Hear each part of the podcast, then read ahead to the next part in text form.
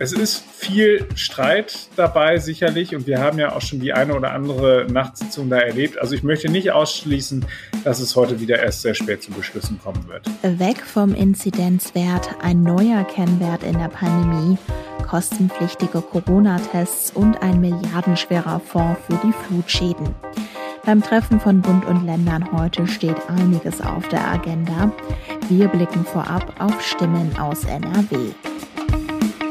Rheinische Post Aufwacher. News aus NRW und dem Rest der Welt. Mit Anja Wölker. Hallo zusammen.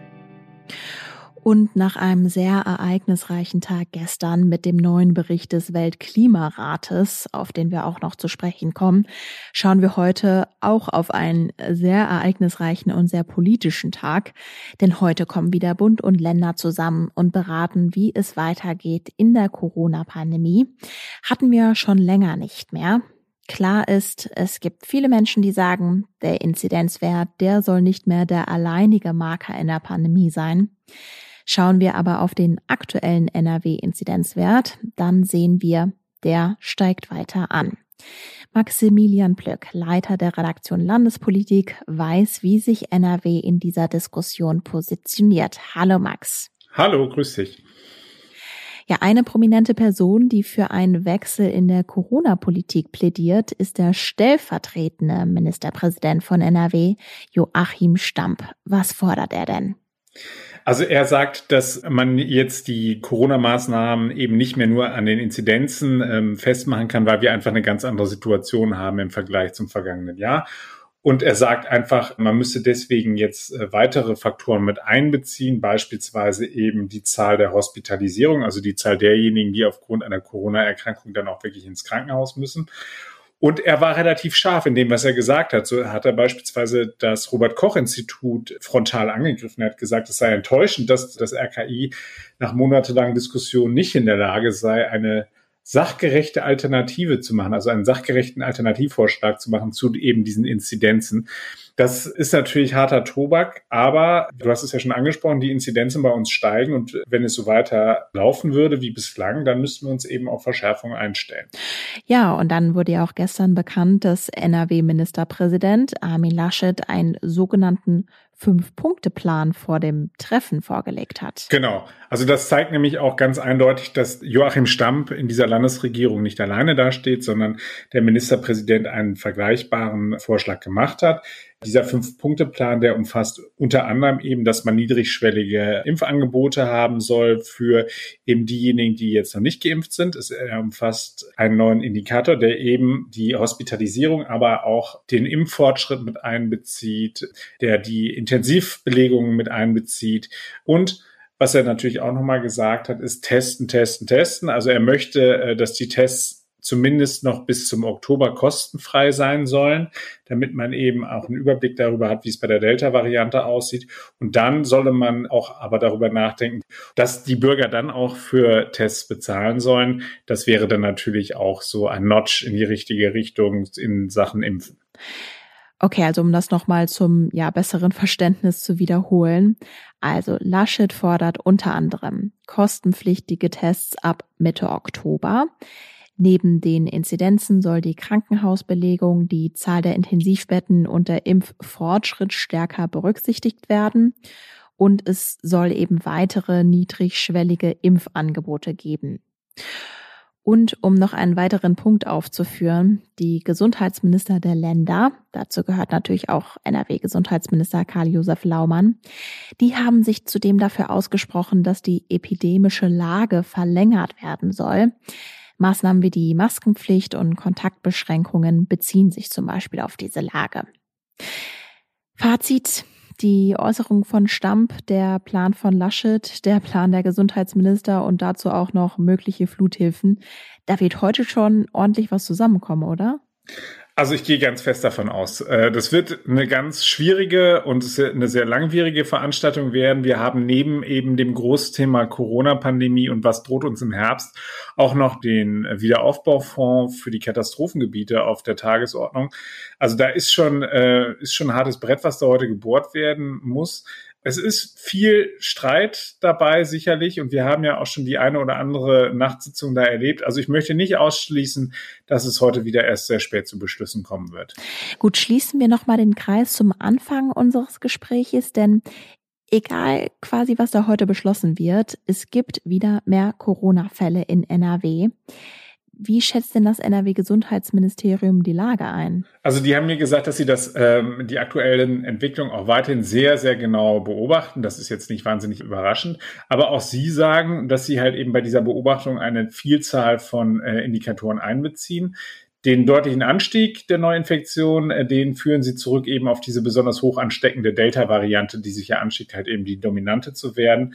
Sie haben aber auch zugleich gesagt, dass die Krankenhauseinweisungen, die ja auch ein Indikator dafür sind, dass, äh, wenn man einen besonders schweren Verlauf hat, dass die äh, deutlich geringer ausfallen als im Vorjahr. Also das ist so ein bisschen Licht und Schatten äh, und das deutet einfach auch darauf hin, dass eben in dieser Landesregierung jetzt der erklärte Wille vorherrscht, dass man sagt, weg von der reinen Inzidenzbetrachtung hin dazu, dass man da sich breiter aufstellt. Aber wie gesagt, da muss das RKI auch einen entsprechenden äh, Indikator erstmal entwickeln und den dann halt eben auch tagesaktuell abbilden. Also ich glaube, das äh, ist noch eine ordentliche Herausforderung, vor der Sie da stehen. Bund und Länder kommen heute wieder zusammen. Wir begleiten die Entwicklung natürlich auch auf RP Online. Danke dir, Max. Sehr gerne. Zittern vor den Abi-Noten, das gehört zum Schulabschluss ja irgendwie dazu. Aber wenn man sich anschaut, was es jetzt für Noten für die Abiturienten und Abiturientinnen in NRW im Schnitt gab, dann muss man sagen, für viele Schülerinnen und Schüler ist es richtig gut gelaufen, denn Abi-Durchschnittsnoten sind deutlich besser ausgefallen als in den Vorjahren. Gleichzeitig haben sogar immer mehr Abiturienten eine 1-0 bekommen. Kirsten Bialdiger, Chefkorrespondentin für Landespolitik, hat sich die Zahlen dazu genauer angeschaut. Hallo. Hallo. 2,34, das ist die Durchschnittsnote der NRW-Abiturienten. Ja, ziemlich gut würde ich behaupten. Haben die Schülerinnen und Schüler jetzt besonders viel gelernt oder wie erklärst du dir, dass diese Noten im Durchschnitt viel besser waren? Ja, also 2,34 äh, ist wirklich gut, muss ich auch sagen. Zwei Minus im Durchschnitt. Ja, das hat verschiedene Gründe. Also es ist ja ein Pandemieabitur, das zweite schon in Folge. Jetzt muss man vorausschicken, diese ganzen Bedingungen waren natürlich fürchterlich für die Abiturienten. Die hatten ja wochenlang nur Online-Unterricht, mussten selber lernen, hatten nicht die Beruhigung im Klassenzimmer und im Kurs, dass sie das schon irgendwie schaffen. Und vor dem Hintergrund ist es jetzt auf den ersten Blick natürlich erfreulich. Auf der anderen Seite ähm, ist es damit höchstwahrscheinlich auch der beste Abiturjahrgang aller Zeiten in Nordrhein-Westfalen und äh, das wirft ja auch Fragen auf. Und ja, da können wir jetzt vielleicht noch im weiteren bisschen drüber sprechen. Ja, das machen wir. Mal zur Einordnung. Wegen der Pandemie hatte das NRW-Schulministerium den Lehrern einige Vorgaben gemacht, wie mit den Prüfungen umgegangen werden soll. Was war da jetzt dieses Jahr konkret anders? Ja, es gab ein paar Erleichterungen. Ähm, das eine war, dass die äh, Abiturienten aus mehr Aufgaben auswählen konnten. In einigen Fächern sind sonst immer zwei oder drei Aufgaben stehen zur Auswahl und diesmal waren das mehr. Oder in anderen Fächern, in denen die Lehrer die Auswahl treffen, konnten auch die aus einer größeren Masse, Menge auswählen. Und ganz entscheidend, glaube ich, war auch der Hinweis der Schulministerin, dass die Lehrkräfte doch bitte in diesem Jahr ihren Ermessensspielraum bei der Notengebung ganz stark ausschöpfen sollen, so weit wie möglich, um eben diesen besonderen Belastungen dieses Jahrgangs Rechnung zu tragen. Und ein weiterer Punkt, normalerweise werden die Klausuren auch immer zu einer externen Korrektur an eine andere Schule verschickt. Nicht alle, aber einige dieser Klausuren. Und ähm, das ist diesmal wie auch letztes Mal komplett entfallen, so dass also dann auch nur die Lehrer der Schule korrigiert haben, die auch den Schüler kennen. Also da auch dann nochmal vielleicht so ein Stück weit Wohlwollen eine Rolle gespielt haben mag. Kann man denn diesen besseren Schnitt irgendwie durch diese Umstände erklären? Also Die Ausgangssituation war Horror, dann gab es jetzt aber die Erleichterungen. Man könnte aber auch anführen, na ja, die Schüler und Schülerinnen haben einfach ihr Bestes gegeben und es ist ja vielleicht ein besonders starker Jahrgang. Es folgt einem Trend. Also bundesweit ist es so, auch in anderen Bundesländern, nehmen wir Bayern, das ja immer als so strenges Schulbundesland gilt. Da sind die Abiturnote ist sogar im Durchschnitt bei 2,1, also richtig fast eine glatte 2 im Durchschnitt. Und äh, seit Jahren steigen die, die Noten. Also das liegt im langjährigen Trend und im bundesweiten Trend, was da auch in Nordrhein-Westfalen sich abspielt und hat damit wahrscheinlich nicht nur mit der Pandemie zu tun, sondern eben mit einer allgemeinen, vielleicht wohlwollenderen Notengebung, wenn wir davon ausgehen, dass nicht unbedingt die Schüler alle schlauer geworden sind. Das ist aber auf der anderen Seite jetzt auch diesem Jahrgang natürlich zu gönnen, dass er diese gut, guten Abschlussnoten hat. Wobei, auch da muss ich sagen, es gibt vielleicht am Ende dann doch für den einen oder anderen ein böses Erwachen, wenn es dann nämlich darum geht, äh, sich um einen Studienplatz zu bewerben oder einen Ausbildungsplatz. Denn wenn alle im Schnitt besser sind, dann steigen auch die Anforderungen. Das heißt beispielsweise, ein Medizinstudienplatz hatte man eigentlich bisher sicher mit der Note 1,0. Das könnte jetzt anders sein. Direkt nach den Prüfungen hatten wir auch darüber geredet, dass es Beschwerden gab, dass die Mathe- und Englischprüfungen zu schwer gewesen seien. Dazu muss man jetzt noch festhalten, die Mathe-Noten, die sind dieses Jahr tatsächlich viel schlechter als letztes Jahr. Die Englischnoten dagegen sind aber deutlich besser. Kirsten, grundsätzlich schaut das NRW-Schulministerium wahrscheinlich jetzt sehr positiv auf das Ergebnis, oder? Ja, ja, das Schulministerium ist zufrieden. Die äh, sind, glaube ich, also denen fallen da tausend Steine vom Herzen, wenn sie wieder einen Abiturjahrgang durchgebracht haben in der Pandemie. Mein Fazit fällt da ein bisschen gemischt aus. Das ist ja auch schon durchgeklungen. Man wird jetzt sehen bei der Vergabe der Studienplätze, was mit diesem Abitur dann wirklich anzufangen ist wenn man das Ganze nochmal in einem größeren Zusammenhang sieht, die Abiturienten jetzt konkurrieren ja auch durchaus mit Abiturjahrgängen von vor zwei oder drei Jahren, die zwischendurch vielleicht was anderes gemacht haben, erst eine Ausbildung gemacht haben, jetzt studieren wollen. Und die sehen dann natürlich schlecht aus mit ihrem regulären Abi und einem vielleicht schlechteren Schnitt im Vergleich zu denen, die da jetzt diese guten Noten erzielt haben. Daher also diese Gerechtigkeitsfrage ist nicht gelöst, die wird aber auch nicht gelöst äh, werden können, solange Noten alleine solch eine Entscheidungsmacht dann haben über die Zukunft von Menschen.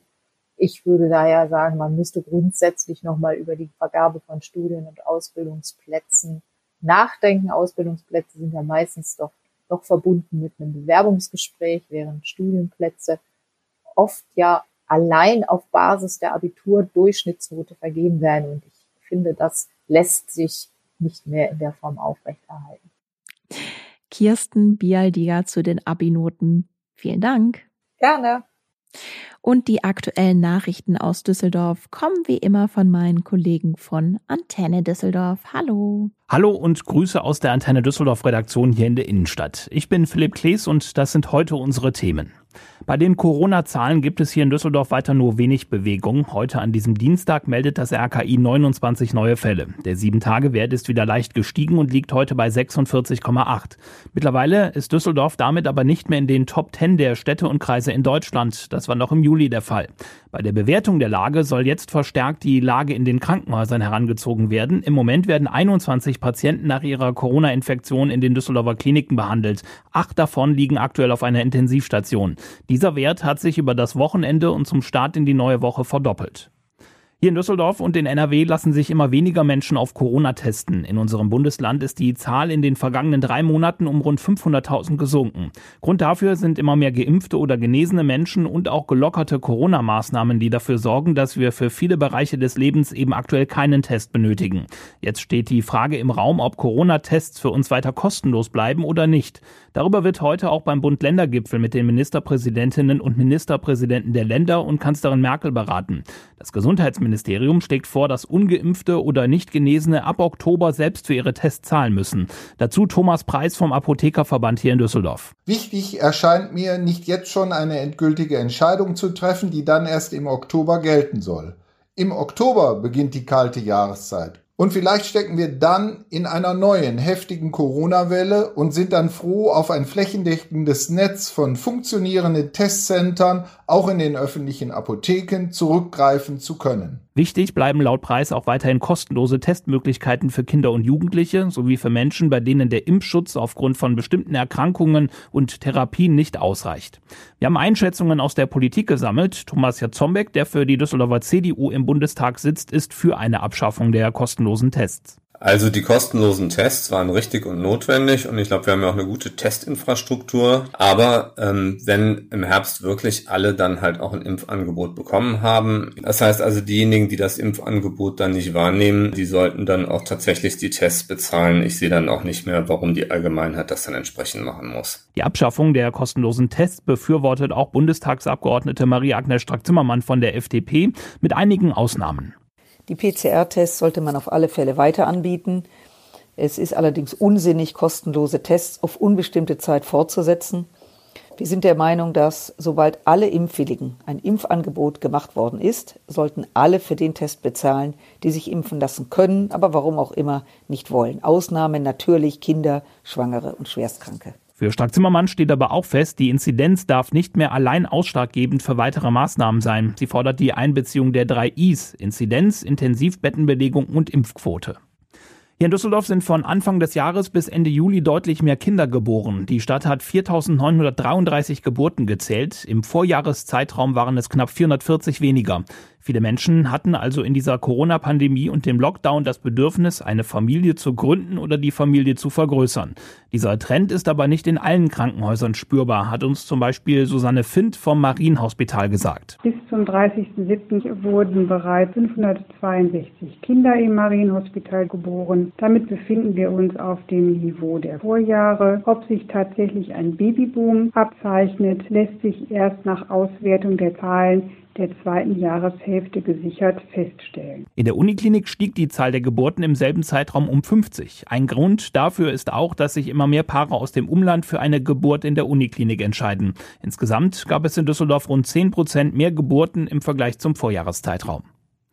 An immer mehr Orten in unserer Stadt sehen und hören wir mittlerweile Autoposer, die dort ihre Motoren aufheulen lassen. Zum Beispiel im Pempelfort, wo Stadt und Polizei jetzt fast 180 Fahrzeuge aus der Tuning-Szene kontrolliert haben. Das Ergebnis sind zahlreiche Anzeigen und Verwarngelder. Am Viktoriaplatz hatten sich die Beamten am Sonntag aufgestellt. Aus der jetzt veröffentlichten Bilanz der Kontrollen geht hervor, dass über 30 Autos technische Mängel hatten. 25 Mal war die Betriebserlaubnis erloschen und fünf Fahrzeuge wurden noch vor Ort sichergestellt. Gutachter werden sie jetzt weiter unter die Lupe nehmen. Bei drei Fahrern bestand außerdem der Verdacht, Drogen konsumiert zu haben. Stadt und Polizei üben schon länger Druck auf die Autopose aus. Unter anderem werden Straßen wie das Mannesmannufer regelmäßig an Wochenenden gesperrt. Viele Hörer berichten uns, dass die Szene aber schon längst auf andere Strecken ausweicht. Die Antenne Düsseldorf Nachrichten nicht nur im Radio und hier im Aufwacher Podcast, sondern rund um die Uhr auch online auf unserer Homepage antennedüsseldorf.de die Meldungen. Und wir starten mit einer Meldung von gestern, die ziemlich ja schockierend war und uns alle trifft in NRW und weltweit. Laut dem neuen Bericht des Weltklimarats wird die Erderwärmung schon 2030 1,5 Grad überschritten haben. Der Planet schwebt in Lebensgefahr und mit ihm seine Bewohnerinnen und Bewohner. So hat es Bundesumweltministerin Svenja Schulze formuliert. Der Anstieg des Meeresspiegels kann man nach diesen neuen wissenschaftlichen Erkenntnissen nicht mehr verhindern. Starkregen und extreme Hitzewellen lassen sich nach dem Bericht sicherer vorhersagen. Jan Drebes ist stellvertretender Leiter der Parlamentsredaktion in Berlin und erzählt uns, warum Deutschlands Beitrag zum Klimaschutz wichtig ist. Den Klimawandel abzubremsen ist die wichtigste Menschheitsaufgabe unserer Zeit. Das mag pathetisch klingen, ist aber so. Die Erderwärmung nimmt dramatisch zu. Bis Ende des Jahrhunderts sind sogar knapp sechs Grad möglich, sollte sich an der CO2 und an den anderen Treibhausgasemissionen nichts ändern, beziehungsweise diese drastisch zunehmen. Das ist erschreckend, wenn man sich anschaut, welche Folgen schon bei etwas über einem Grad derzeit Realität sind. Und dabei kommt es auf den deutschen Beitrag an beim Klimaschutz. Auch wenn in Deutschland viele Menschen sagen, dass ja nur zwei Prozent der Treibhausgasemissionen von hier kommen, muss man als Industrienation, die gleichzeitig aus Atom- und Kohleverstromung aussteigt, mit gutem Beispiel vorangehen und zeigen, dass man mit erneuerbaren Energien auch Wohlstand in einer Industrienation sichern kann. Auf internationaler Ebene kommt es Ende des Jahres stark darauf an, noch viel mehr Länder mit in Bord zu holen. Der erneuerbaren Energieausbau muss von der neuen Bundesregierung und den Ländern in Zukunft noch viel stärker vorangetrieben werden. Und Max hatte es vorhin schon kurz angeschnitten, aber nochmal explizit. Beim Bund-Länder-Treffen soll heute auch ein Fonds vereinbart werden, um den Wiederaufbau nach den massiven Flutschäden zu finanzieren. Laut der deutschen Presseagentur könnte der Fonds ein Volumen von etwa 30 Milliarden Euro haben. Das Wetter. Heute wechseln sich Regen, Schauer und Gewitter ab. Dazwischen zeigt sich auch mal die Sonne. Höchstwerte zwischen 21 und 24 Grad sind drin. Und das war der Aufwacher. Ich wünsche euch einen wunderschönen Tag. Bis morgen. Mehr Nachrichten aus NRW gibt's jederzeit auf RP Online. rp-online.de